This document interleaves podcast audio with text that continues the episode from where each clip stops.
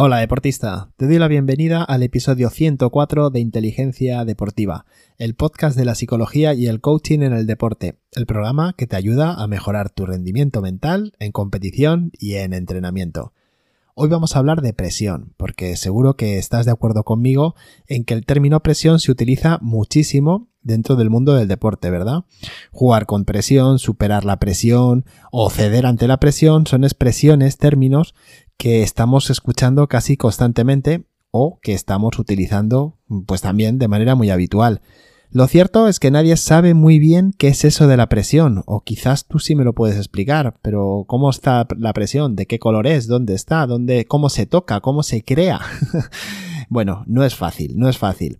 Sin embargo, como te digo, estamos como muy acostumbrados a echarle la culpa a la presión. Ahora bien, ya sabes que en este programa, con lo que siempre te he dicho, que mi objetivo es que tú aprendas a gestionar aquello que puede pasar por tu mente. Y efectivamente, la presión pues se forma en nuestra mente. Por lo tanto, eso nos da opciones para cambiar algo, para gestionarlo de otro modo y poder sacar un mejor rendimiento. Hoy la pregunta que quiero responder eh, es si es posible generar presión en un entrenamiento y sobre todo si es mejor que se genere o si es mejor tener hacer un entrenamiento en el que no exista esa presión. ¿Te interesa? ¿Quieres saber más sobre este tema? Pues quédate, porque empezamos ya mismo. Pero antes, ya sabes, te recuerdo el spam de valor Entra en inteligenciadeportiva.es y encuentra las mejores formaciones y cursos que te ayuden a eso, a mejorar tu mente, a aumentar tu confianza en ti mismo, a reprogramar tu mente o incluso a desarrollar un plan práctico de entrenamiento mental para toda la temporada. Y además, también, ya lo sabes, otros recursos gratuitos como la guía de inteligencia emocional para deportistas o la posibilidad de solicitar una consultoría gratuita conmigo entra en inteligenciadeportiva.es y descúbrelo. Y vamos con la presión, porque es muy fácil, muy habitual, como te comentaba, escuchar a deportistas y entrenadores hablar de ella, de la presión. Yo cada vez que escucho hablar de presión se me viene a la imagen un balón, además un balón de baloncesto, concretamente, no sé si será por el tamaño o por qué.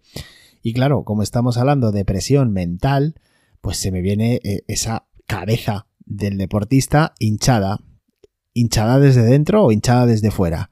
Bueno, pues hay dos tipos de presión, ¿eh? La que nos ponemos nosotros mismos cuando somos deportistas o la que nos ponen los demás, cuando nos exigen o nos ponen unas expectativas potentes o irreales, mejor dicho. Pero lo cierto es que tanto de una manera como de otra, la presión surge dentro de nuestra cabeza. Se puede manifestar incluso con síntomas físicos como dolores de cabeza, Claro, si se te inflama la cabeza como un balón, esto es una tontería mía, perdona. Te decía, dolores de cabeza, tensión muscular, ansiedad, insomnio. De estos, estos síntomas ya vamos sabiendo un poquito, ¿verdad? Han salido en muchos episodios y ya sabes que si los estás padeciendo tienes que darle una vuelta y preguntarte qué puedes cambiar, porque hay algo que no está funcionando.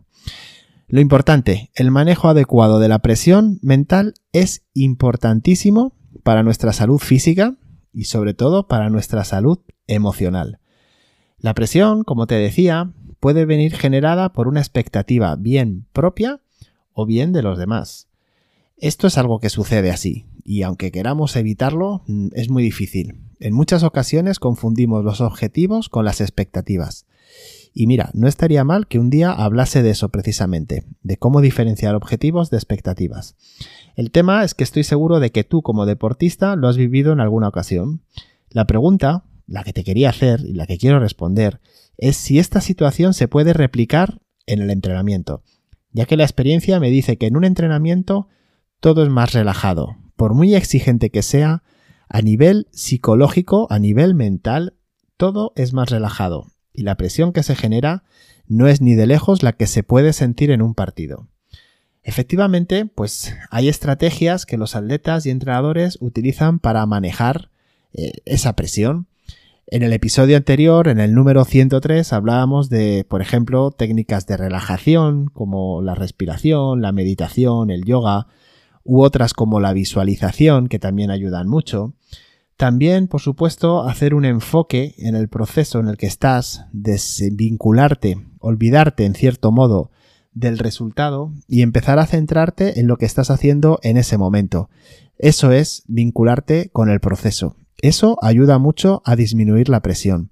Otro punto que también te va a ayudar a que esa presión disminuya es poner atención, dirigir tu atención eh, al entrenamiento, al entrenamiento físico en concreto, a tus sensaciones corporales, porque el entrenamiento mental te ayuda a manejar mejor tu cuerpo, pero hay muchas veces que el propio cuerpo es el que te puede sacar de ahí, ¿vale? Por último, por supuesto, una manera también de aceptar esa presión, o mejor dicho, de que esa presión no te afecte, es moviéndote bien en la incertidumbre, dejándote llevar. Aceptar el riesgo, aceptar que el deporte es incierto y simplemente estar dispuesto a arriesgarte. Pues mira, me presento a una competición, puedo ganar, puedo perder. Juego contra este deportista que no me cae muy simpático, puedo ganar, puedo perder. Si aceptas eso, la presión baja mucho. Pero bueno, esta es la teoría. Ya sé yo que esto no es tan fácil, ¿verdad?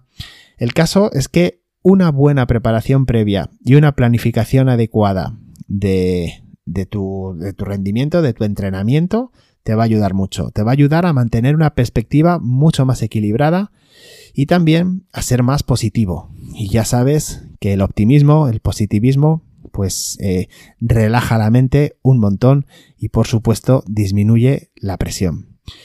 Ahora la pregunta, lo que te querría que tú reflexionaras, y seguro que ya te lo has preguntado, es si se debe o no entrenar con presión. Bueno, a partir de aquí te voy a dar mi punto de vista en base a mi experiencia. Sabes que llevo más de 30 años vinculado a la enseñanza deportiva, al entrenamiento con deportistas y con entrenadores y que me he ido encontrando muchísimos ejemplos.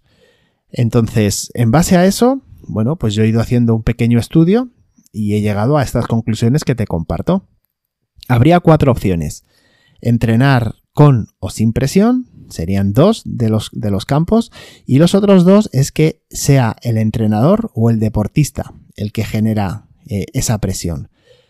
Vamos a ver, cuando hablamos de entrenar sin presión desde el punto de vista del entrenador, en muchas ocasiones lo que se hace es que se plantean entrenamientos más ociosos o divertidos, aunque desde luego también pueden ser exigentes para seguir ayudando. Esa exigencia viene tanto a nivel físico como a nivel técnico. Lo positivo de este planteamiento, dentro de lo que yo me he encontrado eh, en mi carrera profesional, es que los deportistas disfrutan con el entrenamiento y que están dispuestos a mejorar. Deportistas que no tienen grandes crisis y que se automotivan con mayor facilidad. ¿Por qué? Bueno, porque al no encontrar esa presión externa por parte de sus entrenadores, son capaces de desarrollar sus características propias, sus cualidades, y las ponen en práctica en los entrenamientos. Así que como ves, en este lado, en este caso, pues tiene su, su lado positivo. ¿Cuál es el lado negativo? Pues que, claro, esa falta de entrenamiento con presión, en ocasiones, salta a la vista cuando la competición te lo exige, cuando nos enfrentamos a otros factores externos que realmente sí que son presionantes y a los que no se está acostumbrado a gestionar. Estamos hablando de cuando te enfrentas como deportista pues a una final, a un final ajustado y no estás acostumbrado a hacerlo con, presión. Bueno, al no haber pasado por ese entorno previamente es más complicado. Por supuesto, esto también se ve eh, en deportes de equipo, por ejemplo, cuando los deportistas no están eh, acostumbrados a competir entre ellos mismos en los días de entrenamiento y llega el momento del partido y tienen esa exigencia externa. Bueno, pues por eso, como ves, su lado positivo, que sería el disfrute, el ocio, que eso es algo pues muy positivo, y su lado negativo, que es la falta de costumbre a enfrentarte a ello. Después, valoro cuando es el deportista el que no se presiona en los entrenamientos.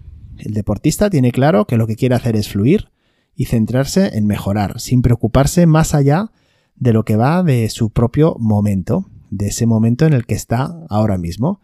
Estos deportistas, pues efectivamente también disfrutan, se lo pasan bien, pero si no tienen la suficiente personalidad como para afrontar los retos de la competición, pues suelen sufrir mucho.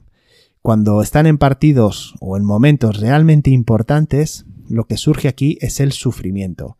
Porque, fíjate, la gestión de la presión se puede entrenar, se puede mejorar. Tú puedes ser una persona a la que los nervios le suelen traicionar más. Perfecto.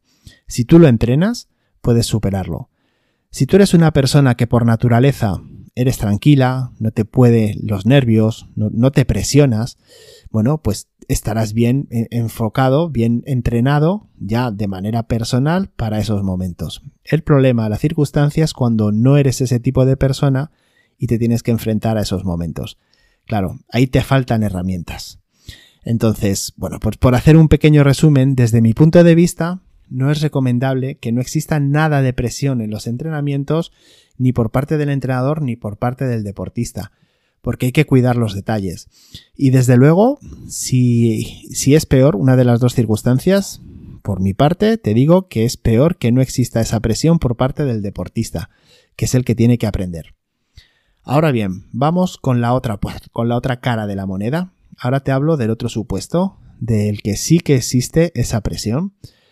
Cuando es entrenador el que la ejerce, resulta pues por momentos hasta agobiante para el jugador. Yo he visto, bueno, y seguro que tú también conoces casos que, que, bueno, que rozan a veces hasta un poco el maltrato, ¿verdad? El maltrato psicológico especialmente cuando esa presión se ejerce desde la exigencia y no desde el reto. Y esto es muy importante. Una cosa es plantear retos desafiantes a tu deportista y otra cosa es exigirle.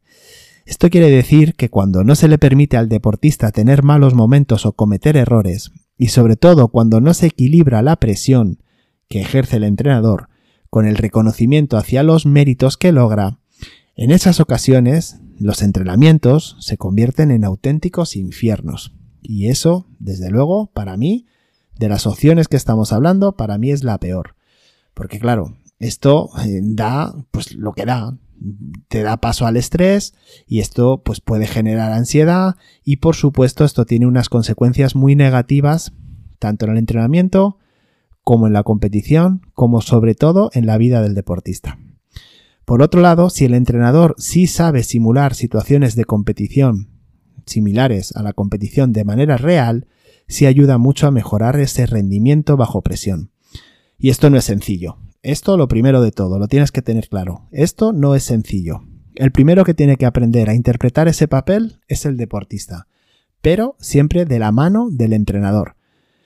No basta con que el entrenador ponga un reto y ya está. Tienen que ser retos de verdad que estén ayudando a entrenar. Y esto no es fácil. Y si tú que me estás escuchando eres entrenador, te animo a que te formes, porque ahí es donde va a cambiar mucho la calidad de tus entrenamientos. Retos, pues que pueden ser desde el resultado hasta simular la actitud del rival, la actitud del público, en fin, aquellos que dejan de ganar eh, en caso de derrota, ¿cómo lo simulas? Bueno, pues todo eso, si lo trasladas a los entrenamientos, le estarás ayudando mucho a tu deportista. Pero claro, como te digo, pues hay que encontrar la forma de realizarlo. Y por último, dentro de este cuadrante ficticio del que te hablaba, estaría la parte en la que sí hay presión y es el deportista, el que la ejerce. Para mí, sin duda, este puede ser el más negativo. Y el más positivo también. Esto es lo curioso, tiene dos vertientes. Por ello, hay que saber cómo se está presionando y en qué nuestro deportista. O tú, deportista, pregúntate, ¿en qué te estás presionando? Si la presión que tú sientes viene desde fuera, o te la metes tú por lo que pasa fuera, las consecuencias pueden ser muy negativas. Si es lo que haces cuando te comparas con la evolución de tus compañeros o de tus rivales, o cuando lo que haces es buscar el reconocimiento de tu familia o de tu entrenador, es algo que no depende de ti, con lo cual lo único que te va a aportar es frustración. Por otro lado, si la mirada se la diriges hacia el interior y buscas formas de evaluar tu mejora, de reconocer esos pasos que vas dando de manera de verdad objetiva y de manera sistemática, va a ser mucho más productivo. Y es por ello que esta es la manera en que tú, como deportista, debes seguir para estar preparándote en la competición tienes que exigirte, pero tienes que exigirte de manera objetiva. ¿De acuerdo? Tienes que exigirte de manera realista. Además, es fundamental que te preguntes lo siguiente. ¿quién exige más? ¿El entrenador a mí o yo a mí mismo? ¿La exigencia del entrenador me la pone por mi mejora deportiva o por mi mejora de actitud en el entrenamiento? Si te está exigiendo más el entrenador, tienes un problema, porque tienes que entender que cuando llegues a la competición la vas a enfrentar tú, aunque tengas al entrenador fuera dándote eh, voces o dándote consejos, la situación la enfrentas tú. Entonces, no vas a estar preparado para encontrar la energía que necesitas. Además, si tu entrenador en lo que te exiges en, en actitud, referente a tu esfuerzo, a tu gestión emocional, a la atención, etcétera, etcétera, pues tienes un problema, porque no te estás comportando como un verdadero profesional. Y no estás dispuesto a darlo todo. Y no estás dispuesto a dejar a un lado esos malos momentos para seguir trabajando y trabajando en tu mejora. Yo esto lo planteo como si fuese un huevo. Un huevo se puede romper desde dentro o desde fuera, ¿verdad? Entonces, ¿desde dónde ejerces la presión? Si ejerces la presión desde fuera, el huevo se rompe y entonces no hay vida. El huevo, el huevo se chafa. Si el huevo se rompe desde dentro, se abre una nueva vida. Comienza todo, empiezan a cambiar las cosas y se abren un sinfín de posibilidades. Eso sí, tienes que entender que este segundo camino, el que va de dentro a afuera, te va a llevar muchísimo más esfuerzo. Este camino va a ser más difícil de andar. Por eso, Pregúntate, para gestionar la presión, pregúntate lo siguiente, ¿estoy dispuesto a recorrer ese camino de la exigencia? Y esto es todo por hoy. Ya sabes que en inteligenciadeportiva.es podrás dejarme tu pregunta sobre este o cualquier otro tema. Y también podrás dejarlo a través de la encuesta semanal de Spotify. Por supuesto, te doy las gracias por tu apoyo al proyecto, por comprar el curso, por compartir el podcast con tus compañeros y amigos que les pueda gustar, que les pueda venir bien, por tus comentarios, valoraciones positivas en Spotify, en iTunes, en fin. Muchas gracias por estar ahí y que sepas que cuento contigo para la próxima semana, ¿de acuerdo? Hasta entonces, que pases un muy feliz día.